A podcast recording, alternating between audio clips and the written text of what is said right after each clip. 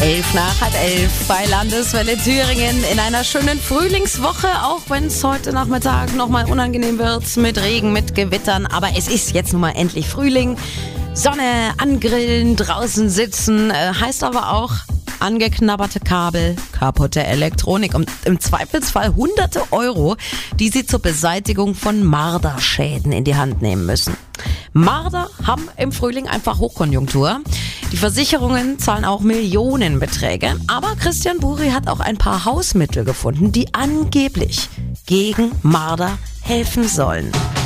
Marder sind nicht nur von lauter Musik ziemlich schnell genervt, sondern haben auch ein feines Näschen und genau das können Sie sich zunutze machen. Einfach mal eben das Haustier mit ins Boot holen, einmal das Fell durchkämmen und dann ist völlig egal, ob Hund, Katze oder Meerschweinchen, Marder können den Geruch einfach nicht leiden.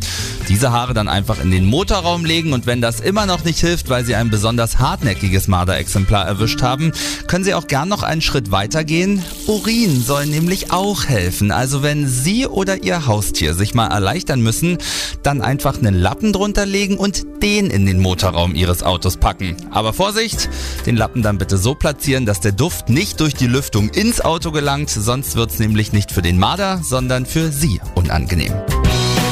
Tja, das auszuprobieren, überlasse ich dann doch anderen.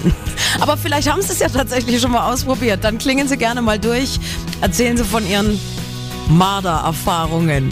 0361 7 mal die 2, da kommen Sie hier in der Landeswelle-Redaktion raus. Schönen Vormittag für Sie an diesem Mittwoch.